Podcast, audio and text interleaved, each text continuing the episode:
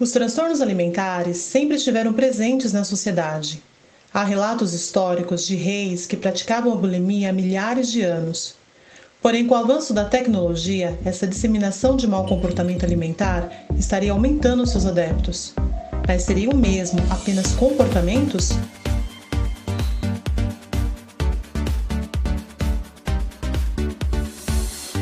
Alguns fatores podem contribuir para o desenvolvimento desses distúrbios, principalmente quando a criança já apresenta um transtorno de desenvolvimento, uma síndrome ou até doenças crônicas. São eles: inabilidades motoras. Né? A gente sabe que é uma das causas da seletividade alimentar. E para a gente entender quais são as inabilidades motoras, a gente precisa conhecer quais são as habilidades motoras. E aí, só diferenciando um pouquinho de habilidade para capacidade, capacidade motora é aquela capacidade que a criança nasceu, por exemplo, é, duas pernas, do, dois braços, é, as mãos perfeitas, os pés perfeitos, ela não tem nenhuma é, incapacidade física, né, o que a gente pode chamar. Entanto, as habilidades é, é, é, pouco diferente, porque a criança ela pode ter alguma incapacidade física, mas ela é hábil é, falando da, da, forma motora. Se vocês tiverem alguma dúvida, por favor, deixa aqui nos comentários, aqui, deixa aqui embaixo que eu vou, eu vou explicando direitinho. Mas voltando ao assunto, quais são então as habilidades motoras? Primeiro, as locomotoras, que é correr e saltar. Segundo, as estabilizadoras, que é equilibrar e rolar e as manipuladoras, que é arremessar, receber, chutar, rebater quicar. Então, se a gente sabe que essas são as habilidades motoras, inabilidades é quando a criança não consegue correr e saltar, não consegue equilibrar e rolar, não consegue arremessar, receber, chutar, rebater e quicar. Aí você fala, mas eu não vi comer aí. O que, que tem a ver essa, tudo, tudo isso com comer, né? Por que, que a seletividade está envolvida nisso? Porque as habilidades motoras, elas consistem em realizar um movimento com precisão. Então, se a criança ela não tem um bom desenvolvimento nas habilidades motoras, ela não consegue, por exemplo, é, movimentar talheres, ela não consegue algumas vezes até mastigar, ela tem alguma dificuldade de mastigação. Então envolve várias, vários fatores aí. Ela precisa ter um bom desenvolvimento na, das habilidades motoras para poder fazer com precisão esses movimentos de mastigação, esses movimentos de pegar a colher, segurar a colher e levar até a boca. E se a criança não tem né, isso, ela, ela pode apresentar alguma dificuldade. Aí você fala, mas Ellen, meu filho sabe comer sozinho, ele sabe correr, ele sabe chutar, ele sabe equilibrar, ele sabe arremessar. Porém, a gente sabe que no autismo, as inabilidades motoras ou o desenvolvimento natural ele pode ficar comprometido algumas vezes. Em sua maioria, na verdade, ele fica bem comprometido. E você pode não perceber que seu filho tem alguma dificuldade. Algumas vezes ele o cérebro dele automaticamente vê, por exemplo, um pedaço de coco que é duro, e até sem provar, só pela, pela foto dele ver ou uh, sentir, ele sabe que aquilo é uma textura diferente do que ele está acostumado. Então, automaticamente, o cérebro dele não tem aquela conexão é, neural natural de, de fazer movimento de, de morder e mastigar, ele já recusa. Se, se vocês estão me entendendo, ele já recusa. Então, as habilidades motoras elas são muito importantes e desenvolver eh, essas habilidades é, para as crianças que estão no espectro do autismo é mais difícil do que para uma criança neurotípica. Uma criança neurotípica ela já nasce com uma habilidade normal, ou melhor dizendo, uma habilidade natural. Né? E uh, ah, para a gente concluir, os terapeutas. Ah, agora vamos na questão da, da terapia, né? Para tratar isso, da, da inabilidade motora, porque vocês sabem que nós precisamos tratar ah, as causas principais da seletividade alimentar para então ter um sucesso, um avanço, tá? E tratando, aí você fala, mas meu filho não tem seletividade alimentar. Ok, mas tratando essas causas, ele vai ter um desenvolvimento ainda melhor. Porque ele pode não apresentar nesse momento a seletividade alimentar, mas em algum momento da vida dele ele pode apresentar. Então, quais são os terapeutas que tratam da, da, dessas inabilidades ou das habilidades motoras? Ah, os fisioterapeutas que podem ajudar muito. A fisioterapia é, é algo muito importante também para a criança no espectro do, autismo. Muitas pessoas não falam da fisioterapia, falam que, na verdade, não, são, não é nem citado, né, a, a fisioterapia não é nem citada na lista de, de terapias, mas é muito importante. Assim como a terapia ocupacional, que é um outro terapeuta também que trata das habilidades eh, motoras, o fisioterapeuta ele vai tratar dessas, dessas dificuldades. É claro que o fisioterapeuta ele trata mais das incapacidades motoras, né? mais algo físico. Se alguém falar para você o fisioterapeuta não é importante, ele é importante. E isso, fazendo essas terapias, isso ajuda muito, porque a criança vai começar a desenvolver a habilidade motora e dessa forma vai ficar muito mais fácil para ela se adaptar a novos alimentos. Na escola, os professores de educação física, a aula de educação, educação física também ajuda bastante. Então, se seu filho ele está na escola e ele não participa de uma, da educação física, é importante que você converse com a coordenadora pedagógica, converse com o professor de educação física e permita, né, exija com que ele participe de alguma atividade. Isso é sempre muito importante.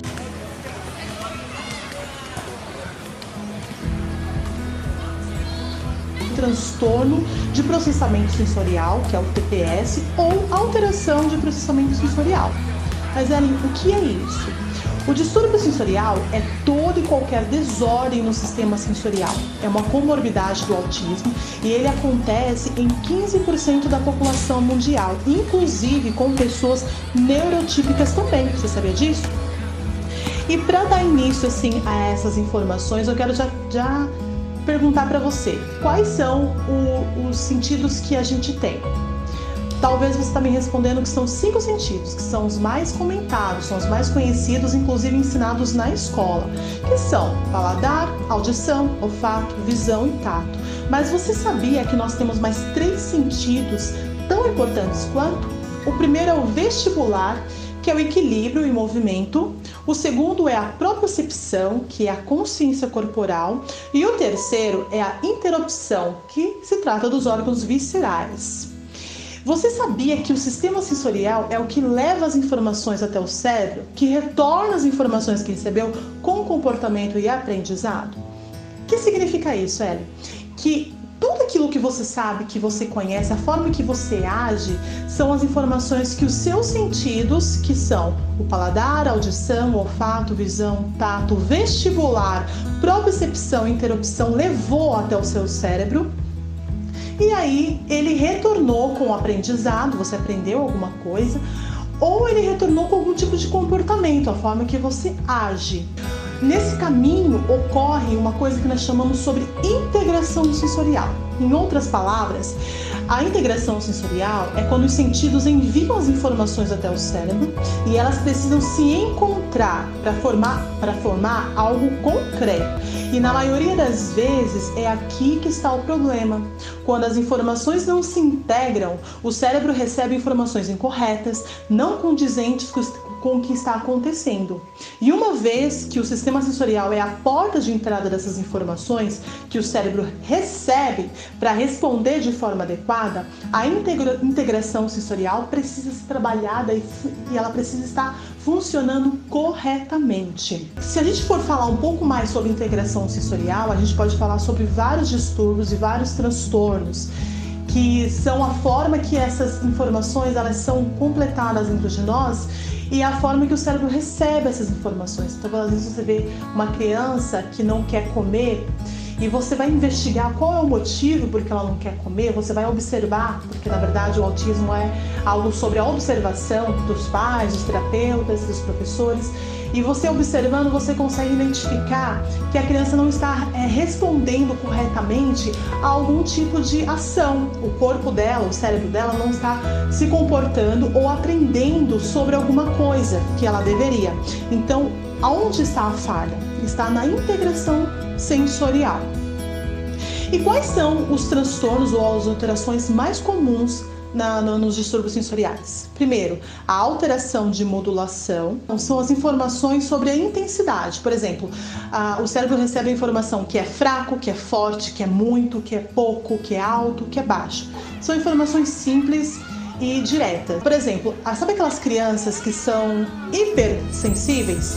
São crianças que sentem demais? Ou aquelas crianças que são hipossensíveis, que são aquelas crianças que sentem de menos? Tanto uma quanto a outra, a gente precisa trabalhar e ficar muito atentas, principalmente nas crianças que são hipossensíveis, porque elas podem se machucar e nem sentir, realmente não sentir que está machucado. Então elas não choram, elas não reclamam. Existe também dentro dessa, desse componente, existe o buscador de modulação. Que é isso? É quando a criança pula e se movimenta muito, às vezes de forma estereotipada. Sabe aquelas crianças que fazem flapping e assim por diante? Essas são as crianças que são hipovestibulares. Já do, em, em, contrapartida, as crianças que não vão no balanço, não gostam de movimento, essas crianças são, a, são as hipervestibulares, aquelas crianças que não que já, tem muito, elas sentem muito o movimento. Você vai brincar com ela no balanço, ela acha aquilo terrível. Então são as crianças que são hipervestibulares. Dentro, é, falando um pouco mais sobre essas alterações, nós temos a alteração de discriminação. Que é isso? São a, a alteração de discriminação são informações mais detalhadas, mais precisas, são informações mais rebuscadas de quem, como, onde, porquê, se é real, se é falso. Por exemplo, eu toquei na parede, e mas o meu cérebro vai, vai identificar a Ellen tocou na parede, ponto, que é alteração de modulação a Ellen tocou em alguma coisa, mas não sabe o que ela tocou. Mas a alteração de discriminação vai me ensinar que eu toquei na parede e a parede tem uma textura mais dura, mais densa. Então é essa que é a parte de alteração de discriminação. Já a desordem motora da base sensorial é aquilo que nós conhecemos, que é muito falado inclusive hoje em dia, sobre a dispraxia. Mas para a gente entender um pouco sobre dispraxia, a gente precisa entender o que é praxia. Que é praxia? Praxia é tudo que é praxis do ser humano, ou seja, tudo que é comum para o ser humano realizar. É toda ação motora humana. E essas ações humanas, elas se dividem em três principais componentes. Primeiro, a ideação, ou seja, eu penso, eu tenho uma ideia. Segundo, o planejamento, como eu me organizo para realizar a minha ideia. E terceiro, a execução, como eu coloco em prática o que eu pensei, conforme eu me organizei. Como, como vai ser isso, Ellen? É, primeiro, a criança ela vai pensar, depois ela vai pensar como vai fazer aquilo que ela quer, como ela vai realizar a ação, e em segundo, ela vai pôr em prática o que ela pensou. Quando a, a criança ela apresenta alguma alteração, ela pode apresentar alguma alteração nos três ou apenas em um deles. Então, quando a criança apresenta a alteração, por exemplo, é, na parte de ideação, ela não tem ideia do que fazer. Né, a parte de ideação.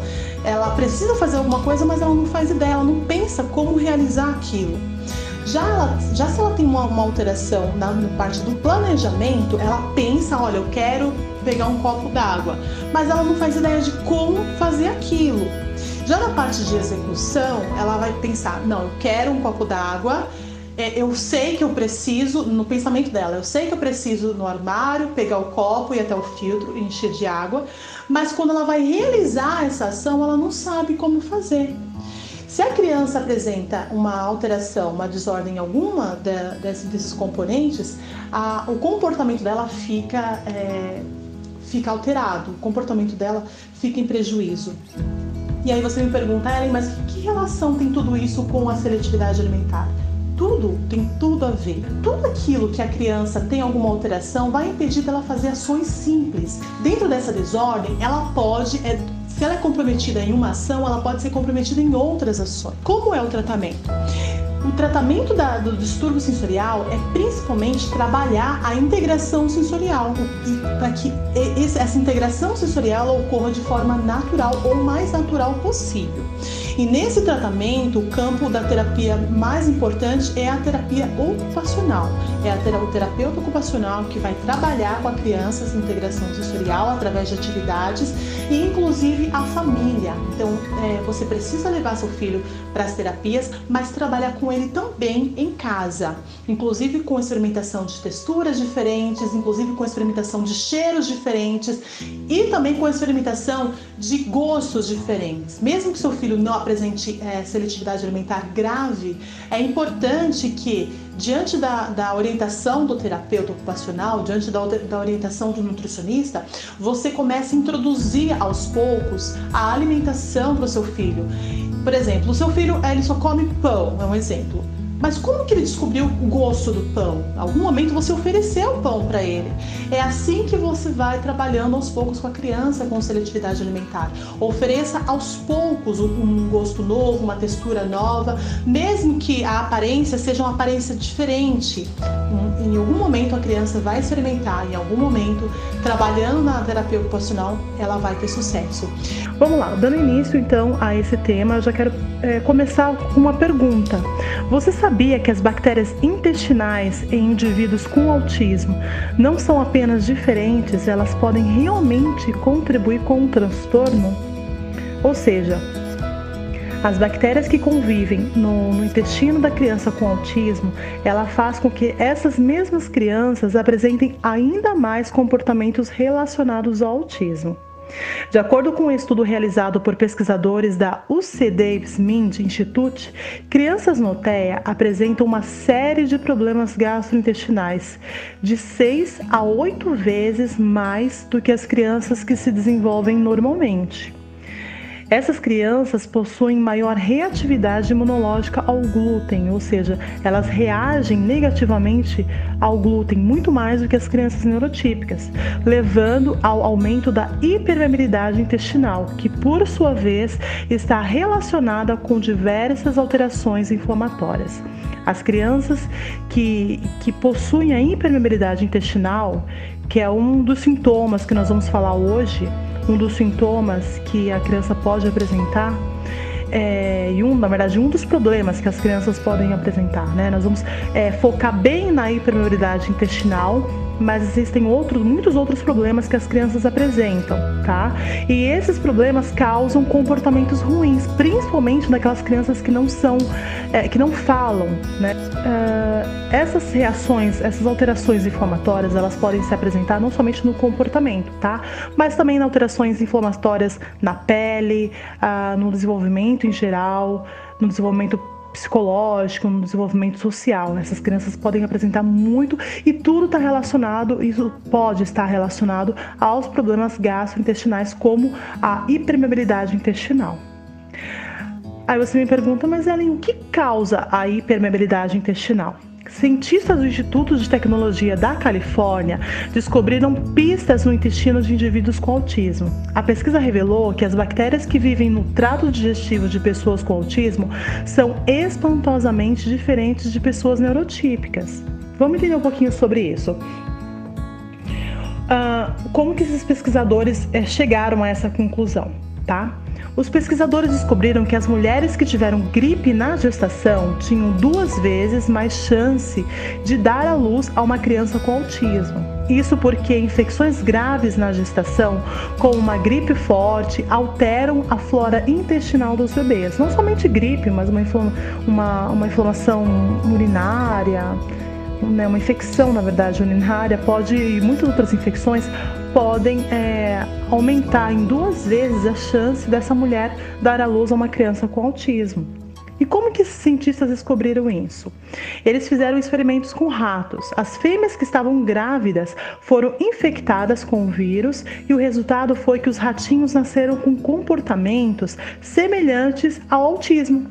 Os filhotes de ratos desenvolveram o chamado intestino impermeável que é aquilo que nós falamos no começo.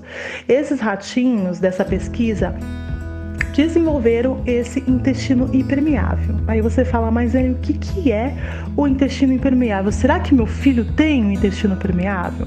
Falando mais cientificamente, o intestino permeável é, é, são as moléculas produzidas pelas bactérias intestinais.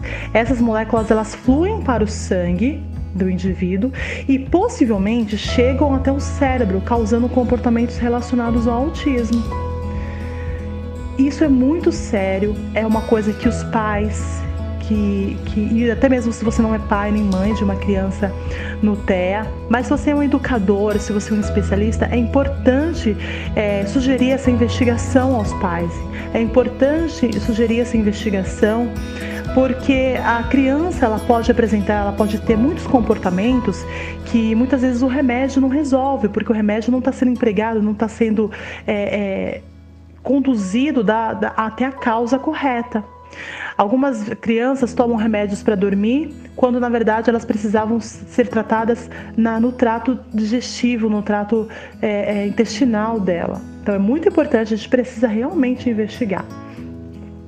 Vocês lembram que no começo eu falei que a, a intestinal era apenas uma da, da, da, dos problemas gastrointestinais que a criança pode apresentar? Existem muitos outros, por exemplo, a esofagites, alterações de motilidade, estomatites, faltas de enzimas digestivas, gastrite e a clorídria, infecções, colites, disbiose. A disbiose é algo muito comum no autismo e doença inflamatória intestinal. Esses problemas todos podem fazer com que a criança apresente comportamentos ruins, principalmente as crianças que não falam, que não sabem dizer se está doendo, ou então se ela está muito cheia, se ela está uh, com algum problema, ela não consegue uh, dizer para o pai o que, que ela está sentindo. Então ela acaba se comportando de uma forma errada, ou então ela acaba tendo outros sintomas ruins. Por exemplo, que crises de choro inexplicadas, despertar noturno, que são os terrores noturnos, irritabilidade antes de evacuar e gritos, hiperatividade e déficit de atenção. Muitas crianças no TEA apresentam TDAH, muitas crianças têm déficit de atenção, têm são hiperativas e algumas vezes é, é oferecido, sugerido que elas tomem remédios para melhorar esse comportamento, quando na verdade elas precisavam ser tratadas no gastrointestinal. Além dos comportamentos de autoagressão, tem muitas crianças que são agressivas é, e autoagressivas. Então, tudo isso é importante os pais investigarem, tá? Além disso, como algumas crianças, algumas crianças apresentam seletividade alimentar, que também é um dos sintomas que podem vir da, da, do, de problemas gastrointestinais, existe a ocorrência mais frequente na deficiência de aminoácidos essenciais, causada pela baixa ingestão de cálcio, vitamina D e ferro. Como as crianças não se alimentam da forma correta, elas têm baixa ingestão de cálcio, vitaminas e ferro, e isso traz muitas consequências ruins para as crianças. Por exemplo, surgem algumas deficiências nutricionais, como os distúrbios do sono, comprometimento do desenvolvimento ósseo, do desenvolvimento mental e assim por diante. O principal é, é, especialista que vai tratar, na verdade é uma equipe multidisciplinar que vai tratar essa criança, mas a, o, o especialista que vai acompanhar essa criança é o nutricionista familiar. Juntamente com ele, os alergistas, os gastroenterologistas principalmente e os nutrólogos.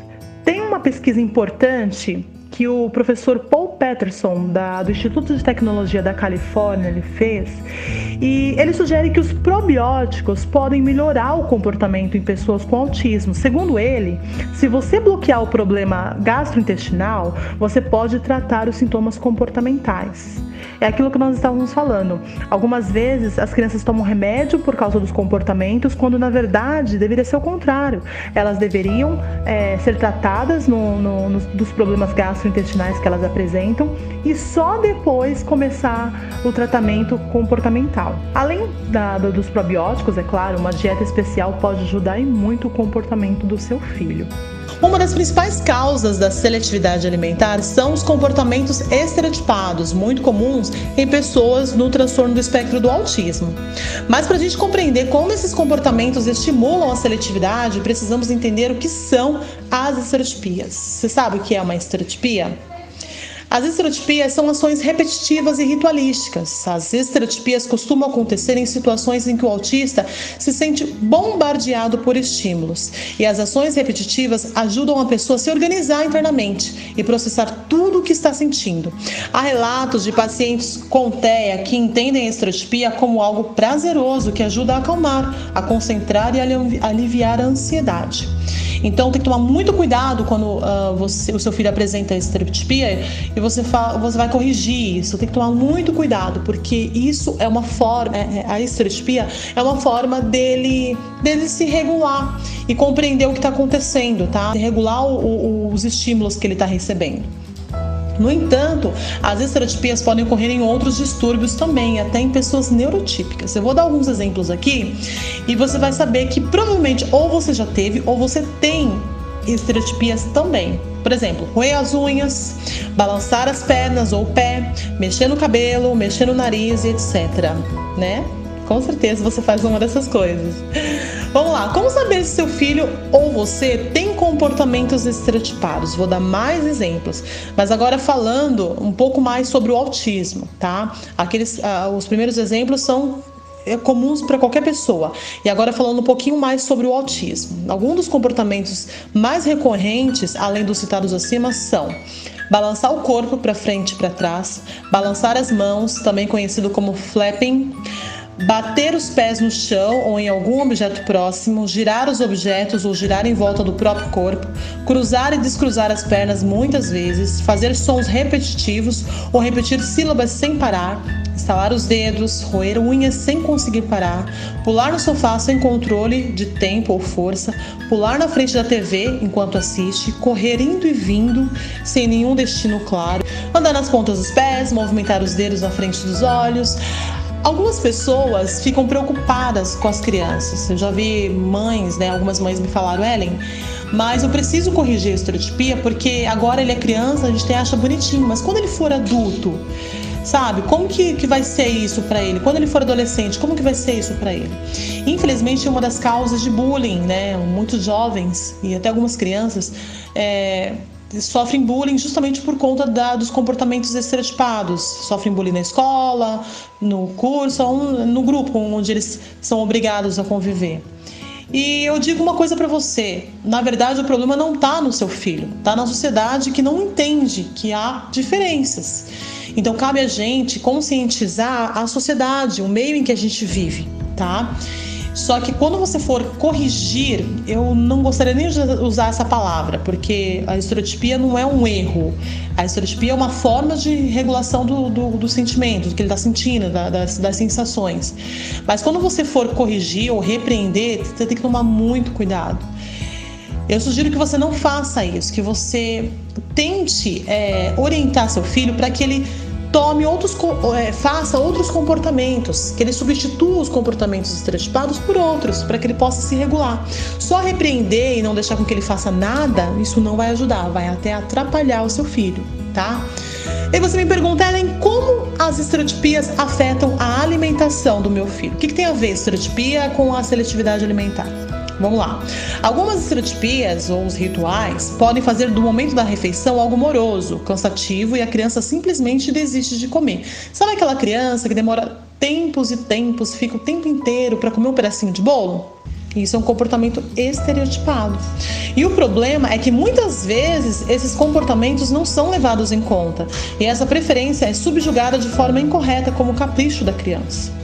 Tá? Mas você pode ajudar seu filho. Quando as questões alimentares estão ligadas a fatores comportamentais, proporcionando um ambiente adequado, pode melhorar a qualidade da, da alimentação que a criança está fazendo. Por exemplo, Primeiro, tem uma noite, desculpa, tem uma rotina estruturada, principalmente para as refeições. A, a rotina é algo muito importante para as crianças no, no TEA.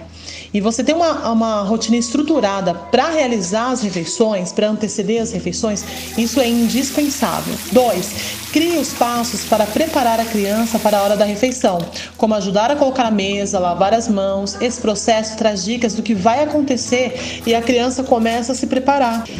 Evite uh, lanches fora da hora ou livre demanda. Tem crianças que comem o dia inteiro e aí na hora das refeições principais, ela não tem fome, isso é normal, isso acontece até mesmo com a gente, imagina com uma criança. 4. Procure realizar as refeições em família. Assim a criança terá pessoas em que se espelhar nos movimentos e na motivação para experimentar o que as outras pessoas estão comendo. Alguma vez, algumas vezes você coloca um vegetal no, no prato do seu filho e deixa ele comer sozinho. Ele não vai comer. É muito difícil isso acontecer. Agora, se você sentar junto com ele, seu, seu marido, seu, sua esposa, os outros irmãozinhos sentarem, e essa criança vê que, a, que todo mundo está comendo um vegetal, por exemplo, as chances dela também aceitar esse vegetal são muito maiores. E por fim, cinco, não force, mas ofereça. Coloque alimentos variados à mesa, perto da criança, de maneira que ela possa ver e, caso se interesse, possa se servir. Os principais especialistas que vão acompanhar a criança de perto diante desses problemas são o terapeuta ocupacional e o terapeuta comportamental, psicoterapeuta. Além disso, a terapia de análise do comportamento aplicada a tão conhecida ABA pode ajudar e muito nesses comportamentos. O importante é você trabalhar em conjunto com a equipe multidisciplinar para que a evolução da criança seja ainda melhor. É aquilo que eu sempre digo: o pai e a mãe ele se torna um terapeuta honorário. É ele que vai ser o fator principal do sucesso da, da, da criança, da evolução, do desenvolvimento da criança, porque é ele que vai pegar ah, tudo aquilo que ah, é ensinado no, no, consultório é indicado pelos especialistas e ele vai adaptar para ser continuado em casa. Bom, esse foi o assunto de hoje. Espero ter ajudado, espero ter incentivado você a investigar, a procurar auxílio é, exija que o médico faça exames, que ele investigue quais são os, pro, os problemas, quais são as causas dos comportamentos do seu filho, da seletividade alimentar. E isso vai ajudar bastante e só trazer bem-estar para toda a sua família.